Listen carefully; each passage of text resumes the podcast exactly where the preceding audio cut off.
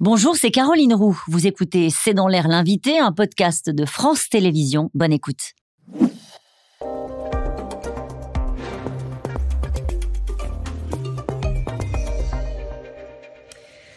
Bonsoir à toutes et à tous, bienvenue dans C'est dans l'air. Mon invité ce soir est Pierre Lunel. Bonsoir. Bonsoir. Vous êtes écrivain, vous avez écrit 68 livres, dont 5 sur l'abbé Pierre. En 89, vous avez publié L'insurgé de Dieu, la première biographie, biographie de référence désormais de l'abbé Pierre, qui a été vendue à plus de 500 000 exemplaires. Euh, vous publiez aujourd'hui L'abbé Pierre intime aux éditions Plomb. Ce sont les carnets secrets de l'abbé Pierre. Avant de mourir, il vous dit Tiens, ce sont mes carnets intimes, un conseil va danser avec les fous.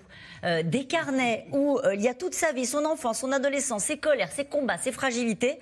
Pourquoi il vous fait ce cadeau? Ben, euh, Il me fait ce cadeau peut-être parce qu'avec le temps, il a peut-être appris à m'apprécier un petit peu. Vous le connaissez depuis longtemps. Et à me faire confiance parce qu'au bout de quelque temps, il ne s'est pas livré d'un coup. Il s'est livré peu à peu. et c'est normal. Mais petit à petit, je ne sais pas, une vraie confiance s'est installée entre lui et moi. Parce que vous avez partagé sa route pendant combien d'années? Eh bien, 30 ans. 30 ans, et puis on s'en lasse pas. Comment vous dire, quand on croise quelqu'un comme lui, on ne peut pas faire autrement que le Et il vous remet ses carnets. Qu'est-ce que vous découvrez dans ces carnets? Est-ce qu'il tenait ses journaux de manière très régulière?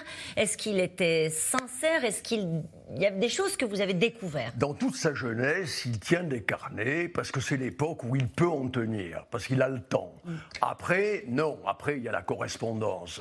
Et puis il recevra vraiment des, des tonnes de correspondance. Mais les carnets intimes, pas secret, je préfère intime. D'accord. Les carnets intimes. D'accord. Ce sont ce que souvent les adolescents et les jeunes gens écrivent pour raconter euh, leurs questions, leurs émois, leurs souffrances, leurs espérances, leurs doutes. Et est-ce que vous avez tout utilisé? De ces carnets Ou est-ce qu'il y a des sujets où vous dites ça c'est trop intime pour que je le fasse lire même aux admirateurs de l'abbé Pierre? Non, non, franchement je n'ai rien caché parce que d'abord lui-même ne cachait rien. À la fin de sa vie, il a même fait euh, euh, des, certains aveux sur le fait que les, certains vœux lui étaient difficiles. Eh ben on va en parler de ces vœux. Chasteté, par exemple. À 15 ans, euh, vous écrivez, il vit son premier drame il tombe fou amoureux d'un jeune garçon. Son premier amour homosexuel, euh, il écrit euh, J'ai éprouvé, une passion pour un camarade banal qui n'y a jamais rien compris, une passion à proprement parler, une passion folle. Oui, mais enfin, ça, il dit pour un camarade banal qui a rien compris après, quand, après. Il, quand il est devenu vieux. Mais sur le moment, il en souffre le martyr. Parce que c'est un romantique. Bon, alors déjà, un ado, c'est par excellence quelqu'un de très romantique, mais alors lui, il est hyper romantique. Et alors il tombe amoureux d'une voix. On peut tomber amoureux d'une Parce que c'est un chanteur. L'autre chantait divinement, il avait une voix merveilleuse, et à une messe de minuit, ben, il tombe en pamoison euh, devant cette voix. Mm. Et alors il se confesse, hein, il dit emporté dans tout ce tourbillon d'affection, de peine, d'amour, je sens parfois ma tête tourner, ni plus résister, je dois m'arrêter, mon corps laissé, lassé, ayant consumé tout son combustible. Il est laminé par cette histoire d'amour. Il est laminé, mais en même temps il la vit totalement, toute sa vie. Il sera comme ça il sera en train d'accepter tous les signes qui viennent, d'accepter vraiment euh, son humanité. Moi, ce qui me fascine, c'est ça, c'est il est terriblement humain. Et il est amoureux, et il vous en parlera de cette histoire-là. Vous dites à moi, il dira que cela aurait pu prendre une tournure homosexuelle, même si rien ne s'est passé. Rien ne s'est passé, pas du tout. D'ailleurs, l'autre comprenait rien du tout non plus. Et d'ailleurs, euh, il n'était pas question à cette époque-là, nous sommes dans l'entre-deux-guerres. Hein. J'aime bien cette euh, histoire que vous racontez, pardonnez-moi, je vous coupe, mais c'est l'enthousiasme euh, vous lui dites à un moment donné, mon père, pourquoi vous arrive-t-il d'écrire votre prénom Henri? Avec un Y à la manière anglaise Et il dit, je l'ai écrit comme ça parce que je l'avais gravé euh, sur un arbre avec le, prénom avec le de mon prénom amoureux de l'époque, fameux Yves. Voilà. Donc, il en parlait. Donc il en parlait. Bien sûr qu'il en parlait. Il, ne s'est jamais caché de ça. Il en a toujours, il l'a toujours évoqué. Et il avait besoin d'affection. Et il avait besoin d'amour. Oui. Oui, mais il a besoin d'affection parce que c'est un, un, être hypersensible. Et comme tous les êtres hypersensibles, ils sont aussi hyper seuls. Et surtout, il ne faut pas oublier qu'à un moment donné, sa gloire, il est devenu un mythe vivant, mhm. une icône. Et vraiment, on n'a on on pas idée, après 54, après son fameux appel, mais tous les gens venaient en grappe. Il y avait des femmes, des hommes, des vieux, des jeunes, qui étaient là, vraiment, le prenant pour un saint. Vous savez, l'Église ne l'a pas canonisé, mais enfin, les Français l'ont canonisé. Et l'ont canonisé à leur manière. Euh, vous racontez le deuxième drame. 21 euh, novembre 1931, il prend l'habit de capucin au couvent de Notre-Dame du Bon Secours à Saint-Étienne. Il a 19 ans la tête rasée. Il porte des sandales, des pieds nus. À la veille d'entrer au couvent de Crest en décembre 2032, pour sa clôture définitive, il écrit dépouillement total, intégral, absolu de toute connaissance, de tout désir, toute jouissance. Sauf qu'en fait, c'est un drame. C'est un homme d'excès, je veux dire. Il est excessif. Euh, quand il rentre là-dedans, parce que sa vocation, c'est ça quand même, hein, sa vraie vocation. Il a hésité entre la grotte et le monde, Napoléon et Saint François d'Assise, mais enfin, quand même, sa vocation, c'est pas Napoléon, c'est Saint François. Donc il rentre chez les Capucins. Pourquoi? Parce que c'est la branche la plus dure et que par conséquent il faut mater euh, tout ce qui peut s'appeler le corps, la vie quotidienne pour accéder à l'esprit. Et ce qui n'a pas, ce qui n'a pas euh, calculé, c'est sa santé.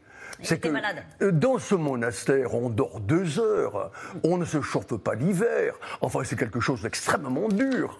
Et, il dit, tu vois, me dira-t-il, là pour le coup c'est vous qui racontez, hein, ce ne sont pas ce qu'il avait écrit dans ses carnets. Quand je parle, j'ai la voix forte, on y croit, mais l'instant d'après tout retombe et je n'ai plus la force, je suis comme un pneu crevé. Oui, mais parce qu'il est comme ça, il a une, une puissance de verbe et un engagement qui est total. C'est un homme qui ne s'est jamais mesuré, qui ne s'est jamais contrôlé.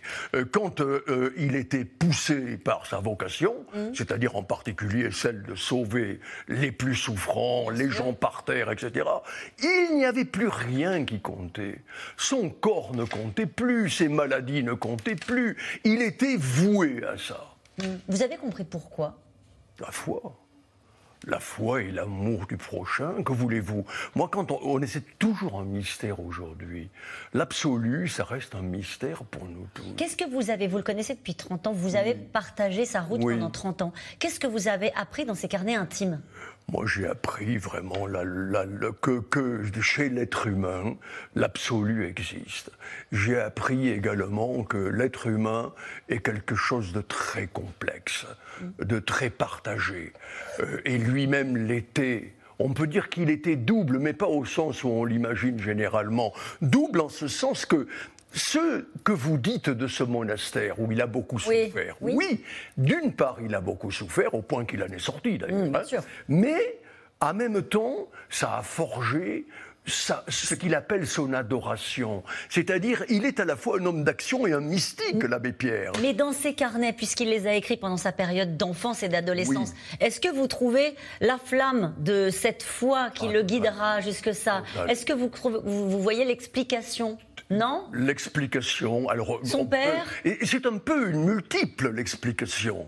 C'est-à-dire qu'il y a son éducation, il y a son hypersensibilité, il y a l'exemple de son père qui était un grand bourgeois lyonnais qui allait coiffer, laver les clochards de Lyon, comme on, dit. Bon, il a vu tout ça enfant. Mm. Et puis il y a ce pèlerinage là où il passe par euh, Assise et les lieux le ressourçaient beaucoup. Mm. Et ce lieu d'Assise, c'est un lieu clé pour lui. Mm. Parce que Saint François, c'est pas un saint ordinaire, c'est un saint du prodige.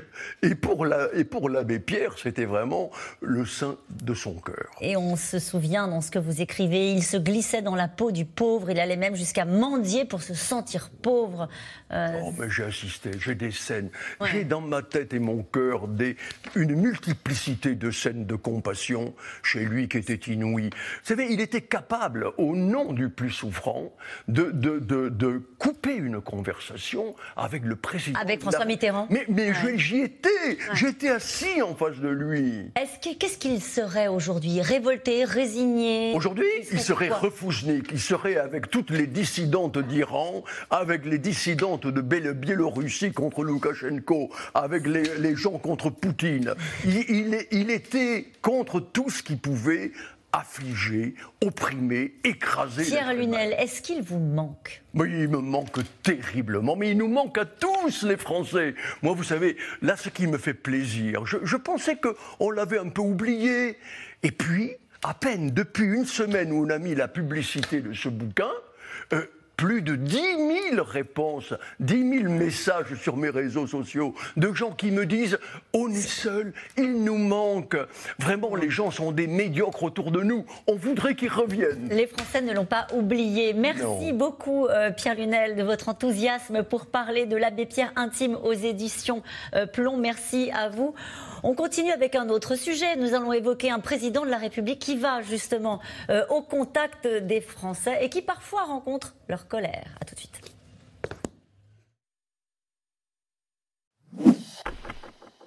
Merci d'avoir écouté C'est dans l'air. Comme vous le savez, vous pouvez désormais écouter l'intégrale, mais aussi l'invité ou vos questions à nos experts. Tous ces podcasts sont disponibles gratuitement sur toutes les plateformes de streaming audio. Et pour le replay vidéo, c'est sur France.tv, bien évidemment. À bientôt.